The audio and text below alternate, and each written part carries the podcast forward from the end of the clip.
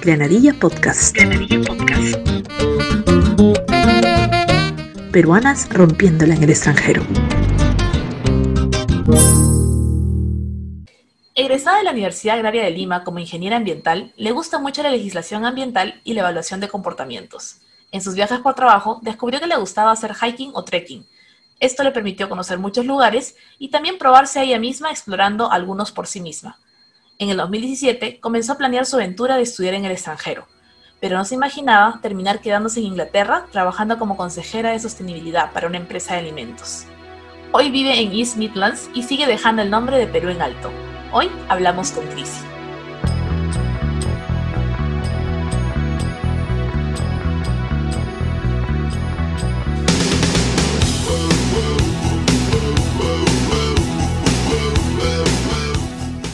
Hola Crisi, bienvenida a Granadilla Podcast. Hola Ana, ¿Cómo, estás? ¿Cómo estás? ¿Qué tal? Bien, muy bien. ¿Cómo estás tú el día de hoy? Estoy muy bien, con frío aún. La primavera todavía está muy fría por acá, pero ah. disfrutando. Qué bueno, eso es bueno, aprovechar para disfrutar. Y bueno, quisiera preguntarte, eh, pues yo sé muy bien que ahorita la estás rompiendo en el extranjero, pero me gustaría saber qué hacías en Perú antes de emigrar. Yo antes de emigrar he hecho muchas cosas en Perú, pero eh, mi última posición, mi última labor era trabajar para una planta de lubricantes, ExxonMobil en el Callao. Allí estuve trabajando por más casi cinco años, um, desde que terminé mis últimas prácticas en otra empresa. Entonces yo trabajaba um, basada en el Callao eh, haciendo el, tema de seguridad personal para evitar accidentes, el tema de manejo ambiental, manejo de residuos, legislación ambiental, para estar obviamente justo acorde con las nuevas regulaciones que en el Perú se habían implementado durante esos años, ¿no? que eran más o menos en los años 2012-13. Eso es lo que yo más o menos hacía. También estudiaba muchas cosas en la noche, a veces, por ejemplo, estaba estudiando o legislación ambiental, gestión proyectos. Este, me encanta, por ejemplo, eh, salir a correr, salir a correr casi como interdiario después de trabajar. eso es básicamente lo que hacía antes de viajar muy interesante, porque tenías entonces una vida académica y personal muy activa. Y entiendo yo que, bueno, ahorita estás en Inglaterra, pero en realidad en tus planes al inicio era que te ibas a ir a Alemania a estudiar. Entonces me gustaría cómo fue todo ese proceso de decisión, porque estabas muy así como que me voy a Alemania, me voy a Alemania, y de pronto terminaste ahí en Inglaterra, ¿no? Hola, acá estoy. Entonces, ¿cómo fue ese proceso de cambio? Sí, o sea, yo desde muy chiquita eh, siempre veía, obviamente, en la televisión cuando la gente se iba al extranjero. Aparte que creo que en la época que, que yo viví hubo bastante migración, sobre todo hacia Estados Unidos, ¿no? por la crisis económica, por el terrorismo. Entonces, creo que yo siempre tuve esa visión de salir al extranjero a estudiar. Siempre me interesó aprender otro idioma, vivir con, otras, con, diferentes eh, culturas, se podría decir, ¿no? Obviamente empecé en Perú, viajando eh, en el interior del país.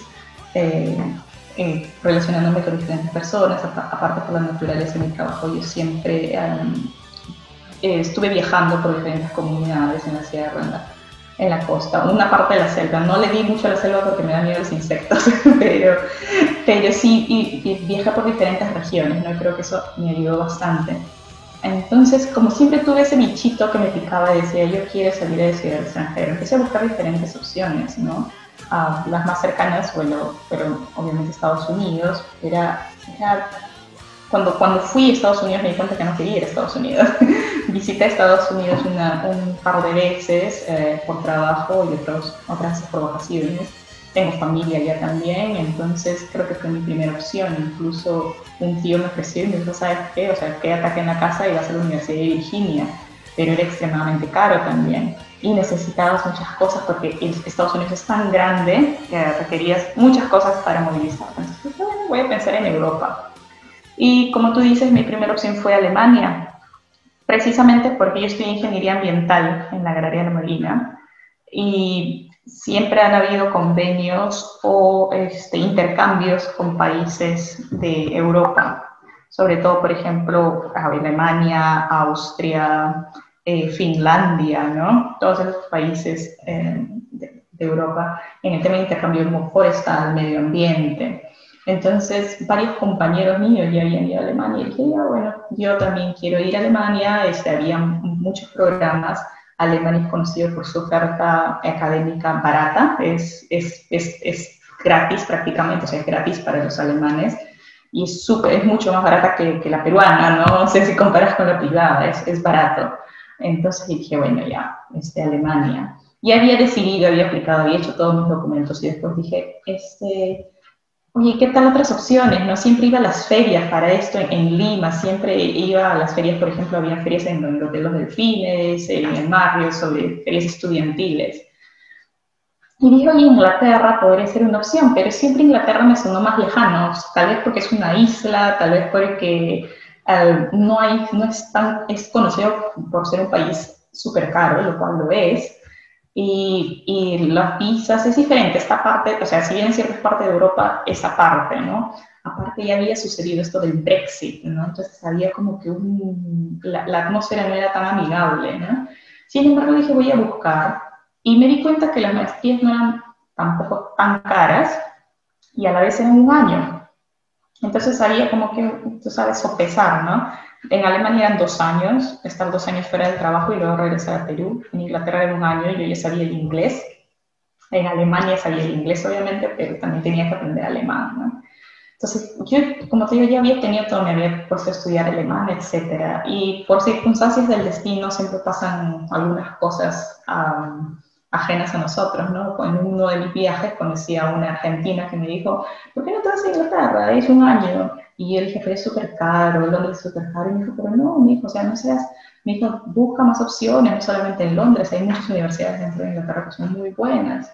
Así que al día siguiente me puse, llegué, o sea, no al día siguiente, cuando regresé de vacaciones, me puse a buscar en internet, en la página oficial de, de, del, consulado, del consulado que te da para eh, las opciones para estudiar las universidades, y me puse a buscar universidad en sostenibilidad.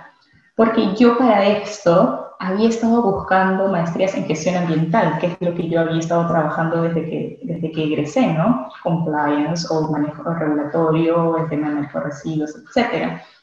Pero era más eh, gestión, monitoreo.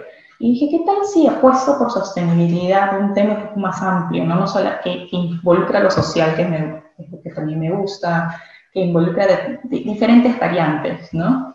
Así que busqué la universidad en sostenibilidad me salieron como que las 10 mejores universidades de Inglaterra en sostenibilidad eh, específicamente. Y ahí dije, a ver, entonces voy a aplicar. Apliqué, me aceptaron y ya tenía una aceptación de Alemania, tenía dos aceptaciones en Londres y una aceptación fuera de Londres. Ahí fue donde el momento de decidir dije, ¿qué hago? y dije, ya, un año mejor, sostenibilidad es algo nuevo, voy a apostar por algo nuevo, maestría fue en sostenibilidad y energías renovables. Y parte de mí, de, haber crecido en Lima, me llamaba la atención vivir fuera de la ciudad, no quería ir a una universidad eh, en la ciudad misma, ¿no? Claro, no sabía lo que me esperaba todavía, pero entonces aposté por irme a una ciudad a una universidad de campo como la agraria, pero obviamente fuera de una capital, ¿no? Y así es como decidí eh, o terminé viniendo a Inglaterra. Qué interesante lo que comentas, porque claro, es todo un proceso de decisión y también de escuchar a otras personas, ¿no? La opinión de otras personas, y no solamente porque, ay, me gusta el país, sino había una decisión objetiva, ¿no? Un proceso largo, pero objetivo, de por qué, por qué irte a Inglaterra.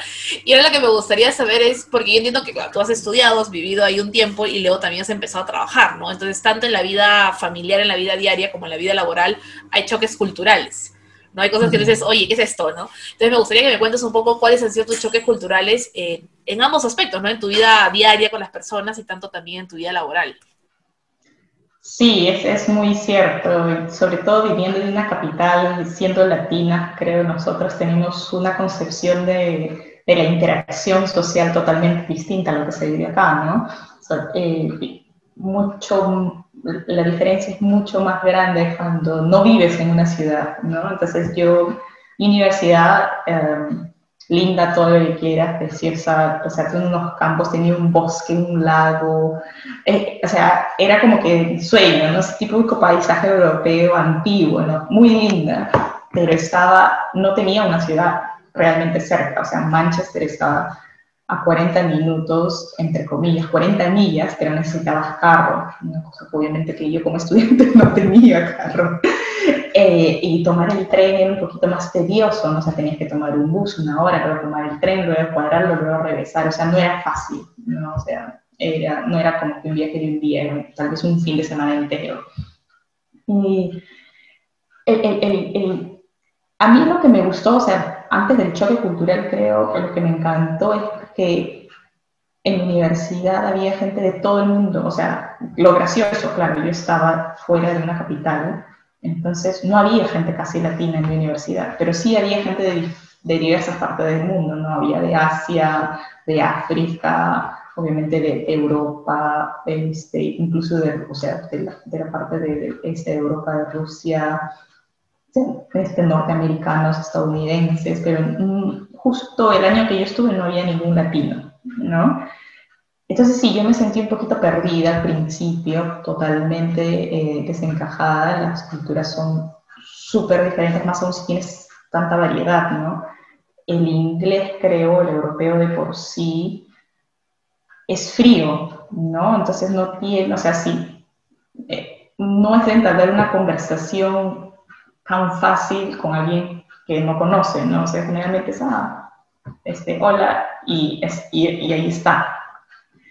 también hay barreras culturales dependiendo pues, de, los países que vengas, ¿no? Porque tú sabes que en diferentes países hay personas que son más temerosas, personas más desconfiadas, me di cuenta, por ejemplo, que muchas personas de otros países de Asia, si bien es cierto, son súper amigables, no entran en confianza tan rápido como nosotros, ¿no? Nosotros, ah, claro, prueba mi comida, te invito a eso, te invito al otro. Los latinos estamos allí, al, o sea, yo no dudo si alguien me dice, prueba esto, ah, dámelo, ¿no? O sea, no tengo ningún problema. Pero, por ejemplo, hay gente que son muchas, muy reservadas que no te aceptan ni agua, así les invites, estén sentados en la mesa, les dices, ¿quieres agua? Y te dicen, no, gracias, ¿no? Entonces sí, esa, se podría decir esa camaradería, este, ese compañerismo latino, sí, lo extrañé y, me chocó bastante, me chocó bastante. Mira, me contabas de que al inicio se te hizo difícil porque justo te tocó un año donde tú eres la única latina. Entonces, cuando conversamos previamente, tú me dijiste que te habían recomendado, oye, ¿por qué no usas dating apps, no? Para conocer gente, porque ahora, pucha, el mundo de las dating apps es tan variado, hay de todo, hay para escoger. Entonces, me gustaría que me cuentes un poquito cómo lo usaste, qué resultó de eso, qué pasó, me cuentes el, el detalle de todo lo que sucedió. Claro, y yo como te digo, como, como me, eh, el lugar donde me voy acá, acá se le llama villa, ¿no? esa, es la, traducción literal, tal vez para nosotros este, no, no, no, suene tanto, o sea, si yo digo aldea van a pensar que yo vivo en el medio de la selva con, con mi chocita, ¿no? Pero no es así, o sea, acá las aldeas obviamente tienes todos los servicios que quieras, pero en realidad es, es, chico, ¿no? Entonces mi universidad era mi mundo, ¿no? Era, era la gente que yo iba a conocer. Entonces dije, yo no voy a conocer a gente fuera de la universidad porque no estoy en una ciudad grande, no es que, y si voy a una ciudad grande igual, o sea, si me voy a una fiesta, no son como nosotros que digas, ah, mira, conocí al amigo de mi amigo, al amigo del otro amigo y todos somos amigos, no, en lo absoluto. Y en eso sí, tuve amigas y una prima que ya vive en Europa bastantes años, me dijo, ¿por qué no te bajas las, estas apps, diferentes apps, hay Tinder, Bumble, yo ni me acuerdo qué otra más, para que conozca gente? Y obviamente yo sí este, era un poco más temerosa y dije, no, o sea, ¿qué pasa? O sea, puede ser peligroso, ¿no? No, conozco a nadie. Pero me dijeron, no, es la, es la, única forma que vas a poder conocer gente. Y es lo que la gente hace ahora. Entonces dije, bueno, después de tanta insistencia, agarré y me bajé las apps. Y bueno, obviamente empecé a me, ocurrieron cosas graciosas porque yo no sabía utilizar la app. Entonces llegó un momento en que creo que hice algo que no debía y un, montón de mensajes me empezaron a llegar y dije, pero ¿por qué? ¿no? Y había hecho algo que era, tenías que darlo para la izquierda si no te gusta y darlo para la derecha si te gusta. Y yo hice lo opuesto, ¿no? Al final terminé con un montón de personas escribiéndome que porque yo les había dado me gusta sin saberlo. Entonces ya al día siguiente cuidadosa, ¿no? Empecé a usarla y empecé a hablar con algunas personas. Conocí a algunas personas este, con las que nos fuimos realmente, sí, como a tomar un café, conversar, conversamos sobre política. Mejor conocí a una persona de España que me hablamos política peruana, política este, española, el tema de la colonización, súper interesante. Luego conocí a otra persona también, ya no me acuerdo dónde era, colombiano, ¿no? que también estaba estudiando ahí eh, en una universidad cercana, y luego eh, conocí al que es ahora mi esposo, ¿no? Al conocí, salimos a comer, salimos a hacer hiking, era bien gracioso, ¿no? Porque eh, yo me acuerdo que puse bien claro, ¿no? Yo no estoy buscando por una, una relación, ¿no? Porque estoy acá transitoriamente, me regreso a Perú en, un año. Y, él también estaba como que, no, yo acabo de salir de una relación, no quiero ninguna relación por si acaso. Ya, ya, fresh, ¿no? Yo, vamos a conversar, salimos al paseo, todo. Y bueno, obviamente ya pues este, nos, nos enamoramos, seguimos saliendo.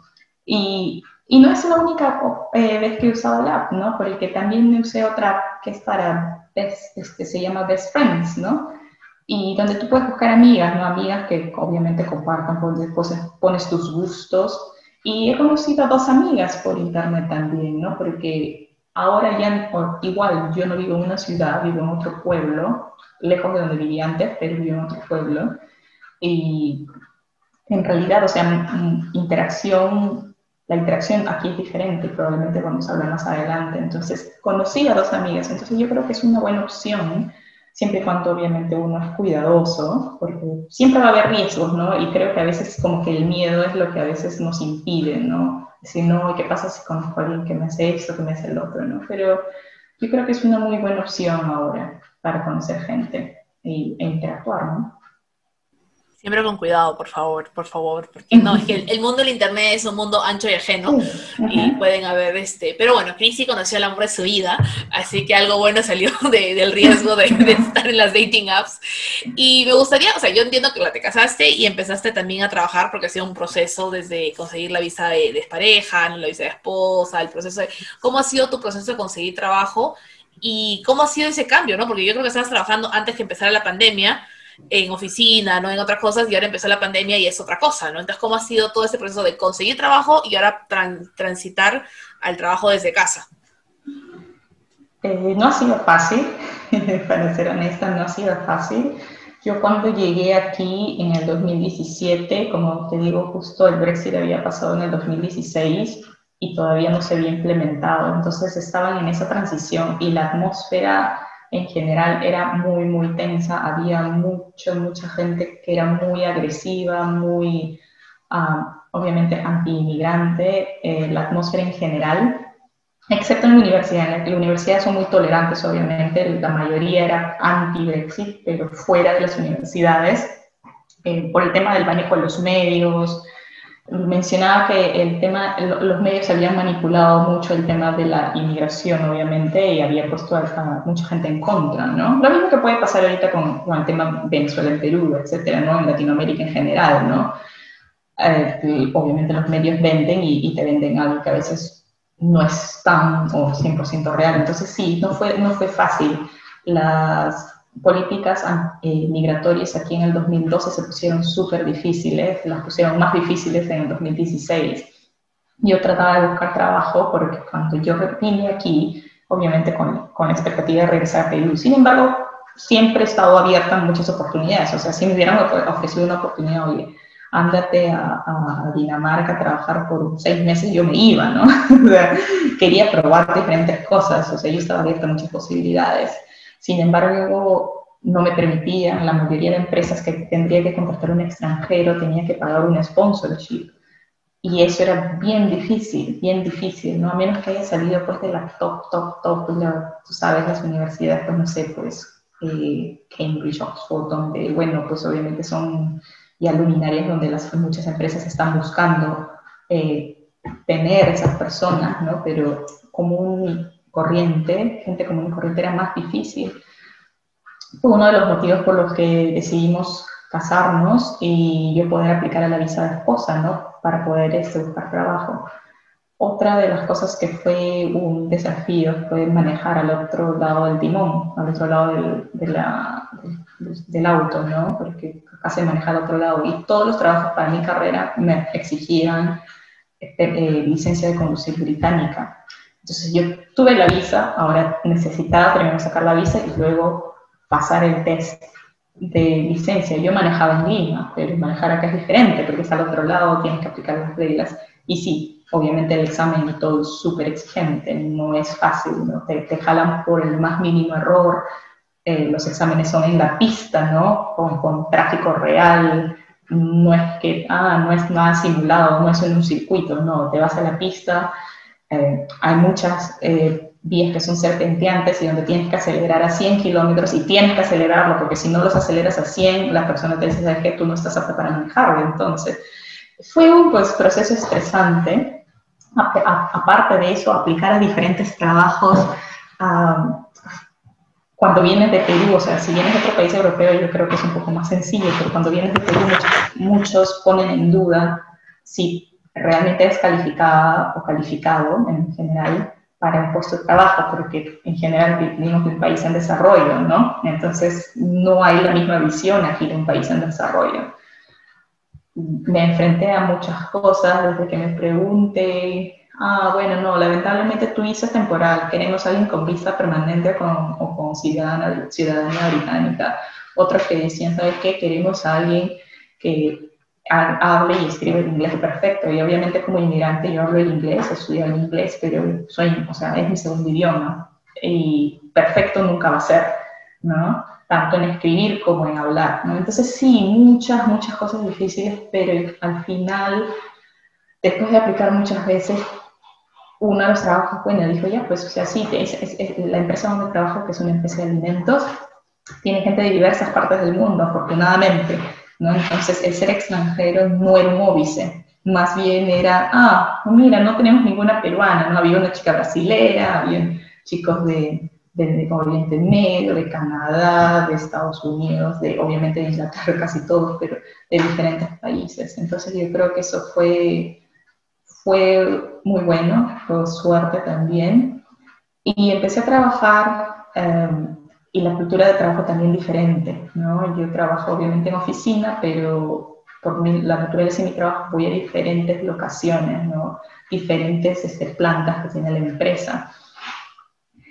La interacción, la interacción es simplemente vas a tu trabajo, conversas y chao, o sea, no hay un after office, no hay que, oye, nos vamos a, nos vamos a cenar juntos, Esa, e, e, eso que yo estaba acostumbrada en Perú durante muchos años, ¿no? Esa vida de ciudad no estaba aquí. Cada uno llegaba en su carro y a las 5 cada uno en su carro directo a tu casa. Ah, a la hora de almuerzo, creo que yo era la única que almorzaba. Nadie almuerza, la mayoría se comía un sándwich, una galleta, papitas, no almuerzan. Entonces, es, una, es un, yo con mi tupper de, de mi comida del, del día anterior, obviamente, porque para mí el almuerzo es algo súper importante.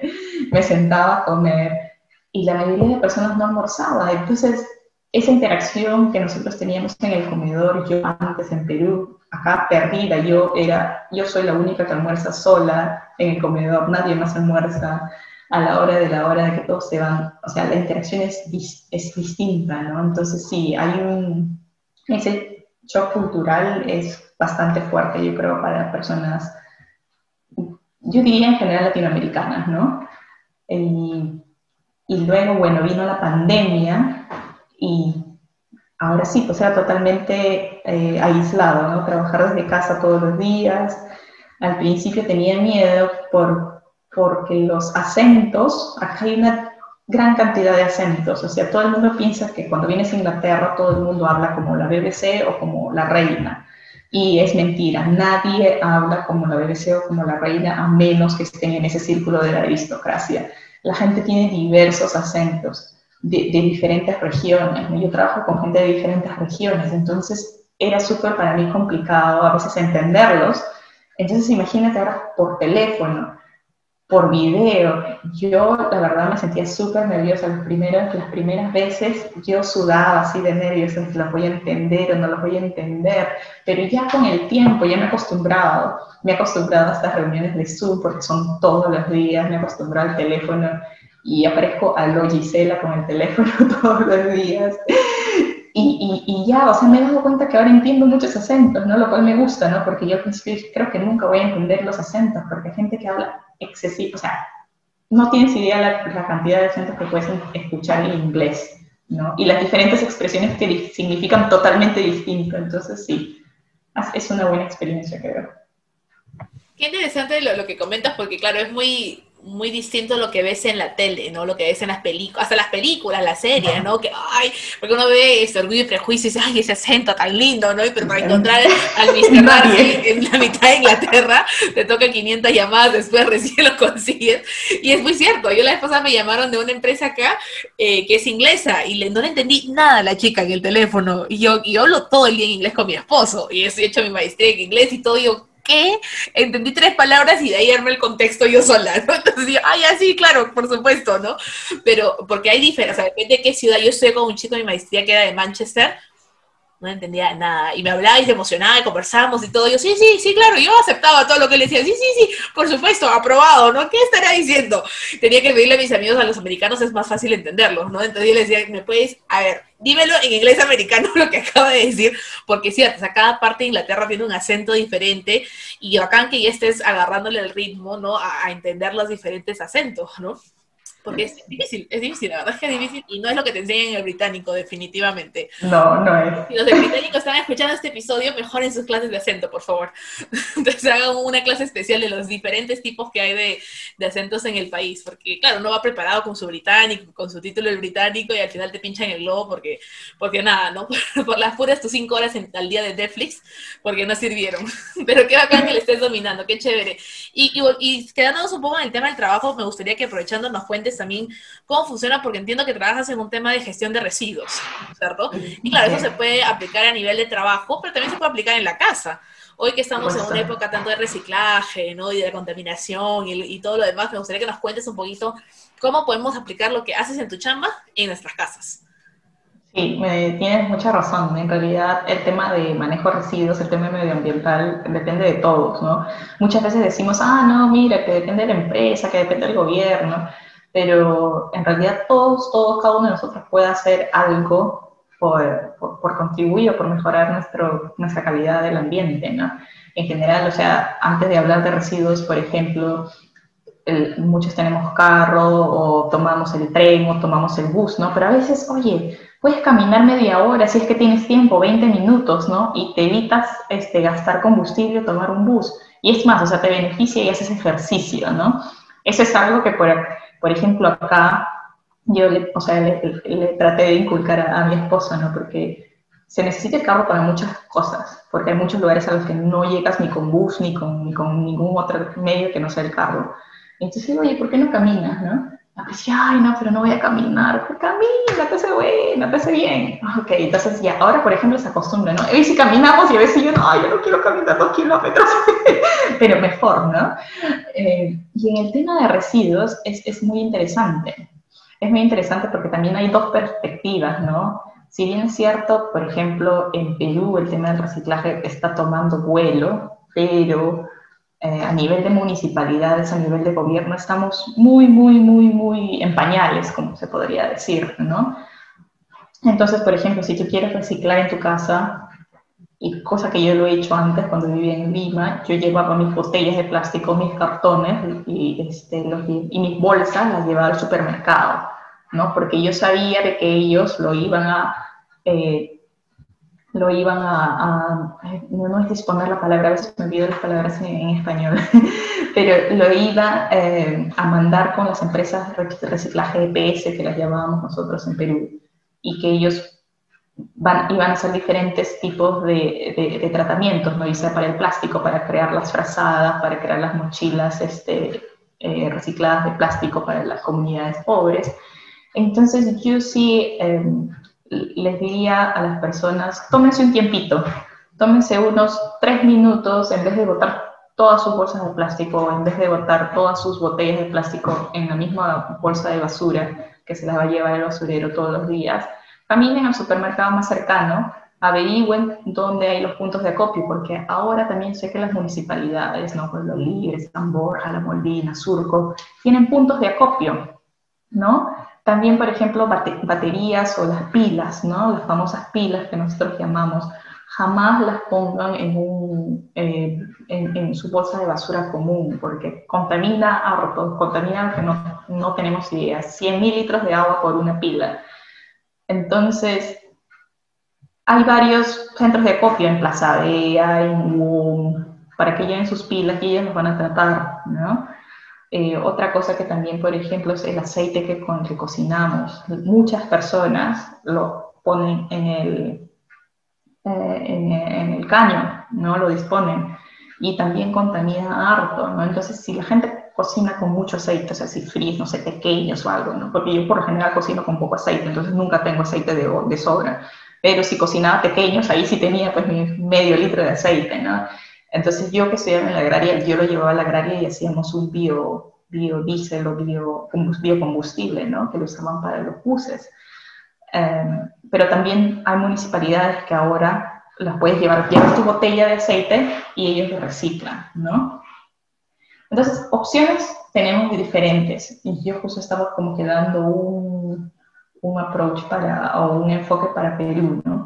Pero en los diferentes países podemos hacer algo. Yo acá, acá creo que la batalla es reciclar, o no reciclar, sino minimizar los residuos de comida. Porque como país, creo como países en Europa, la gente bota la comida sin importarle. Yo a veces me quedaba espantada, ¿no? Entonces es muy común que, por ejemplo, la, gente cocina, cocina bastante arroz, o no sé, lo, lo, que estén cocinando, porque una vez lo vi yo casi me desmayo, ¿no? Dije, ah, mire, es para el día siguiente. O sea, obviamente esa era mi mentalidad, ¿no? Nosotros, ah, para el calentado al día siguiente o qué sé yo, ¿no? Y cuando llegué, me di vuelta, regresé a los cinco minutos, lo vi en el tacho y yo casi me desmayo y dije, pero eso es comida, ¿cómo lo puedes botar, no? Entonces... Ese es pecado, ese es pecado. entonces, esa cultura de cambiar, eh, acá también hay bastante gente que es este, pobre. Obviamente la pobreza es diferente a la pobreza que nosotros tenemos. Si bien es cierto, acá no hay pues las invasiones, los asentamientos humanos, hay mucha gente que vive... Eh, y no, no comen, ¿no? Entonces, eh, muchos chicos pobres, niños que están abandonados, padres con diferentes problemas, ¿no? Eh, en zonas, entre comillas, pobres, no, no, como digo, es diferente, pero sí la hay. Entonces, oye, no botes la comida, ¿no? Ponle en el freezer, en, la congeladora y cómelo cuando, cuando puedas, ¿no? Porque acá la mayoría de gente congela comida, ¿no?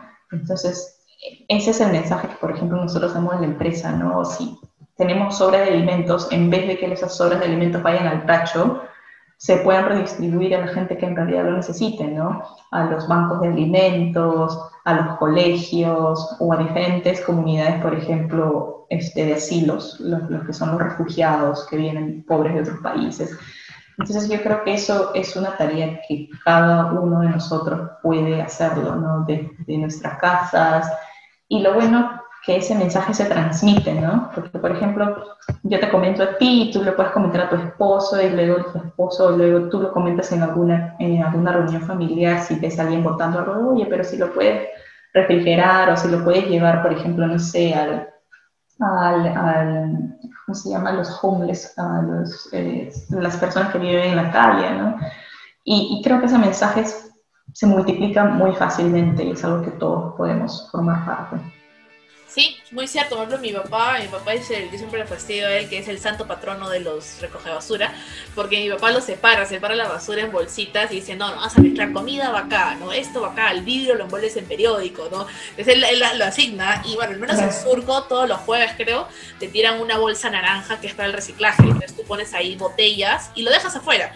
Y pasa, creo que el viernes pasa un camioncito especial de reciclaje que recoge solamente las bolsas naranjas. Y mi papá nuevamente, el santo patrono, ¿no? Llenando su bolsa y la deja fuera. Entonces, por favor, todos sean como mi papá y como Crisi. Cuiden el medio ambiente porque es importante. Y son cosas, o sea, bien chiquitas, ¿no? El separar tu basura, no es, no es, todo, un, no es todo un sistema así este, alfanumérico, ¿no? Que, ay, Dios mío, qué complicado es. Es muy sencillo y ahora creo que cada vez eh, hay más lo que tú dices, ¿no? Centros de reciclaje donde puedes ir con tu bolsita. Acá, por ejemplo, en Israel hay este también como canastones gigantescos donde pones tu botella. Ejemplo, he visto algunos que ponen en forma de perrito y en forma de gatito.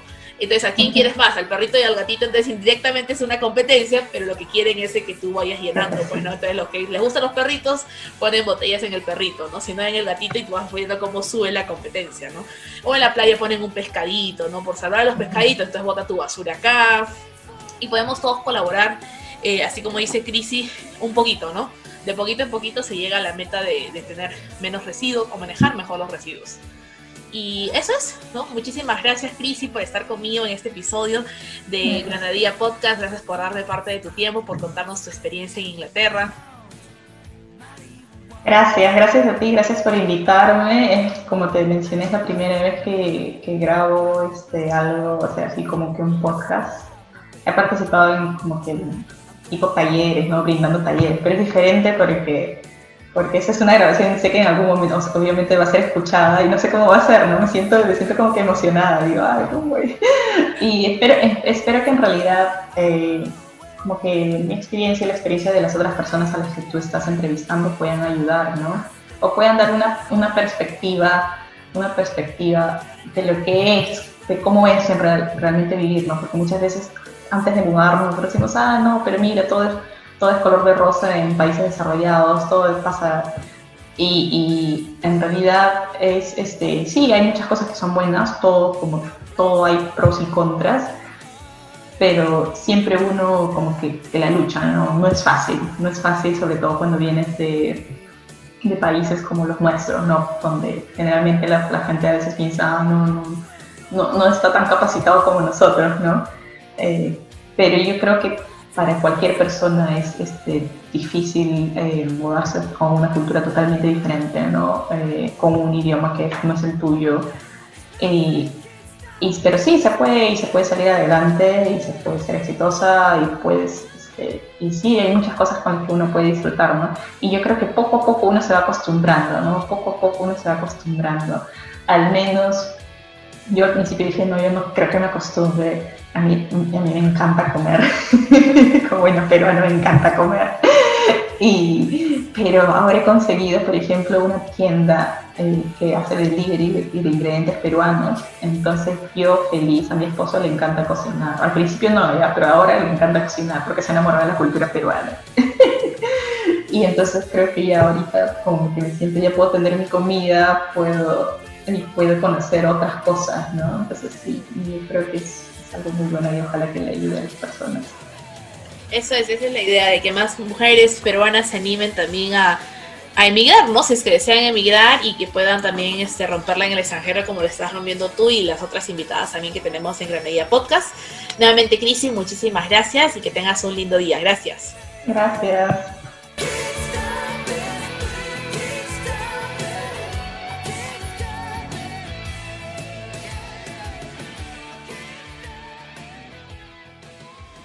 Como ya escuchamos los consejos de Crisi, para administrar mejor los residuos de la casa, pongámoslo en práctica para dejar de contaminar tanto. Gracias por escuchar este episodio, no te olvides de compartirlo. Hasta la próxima.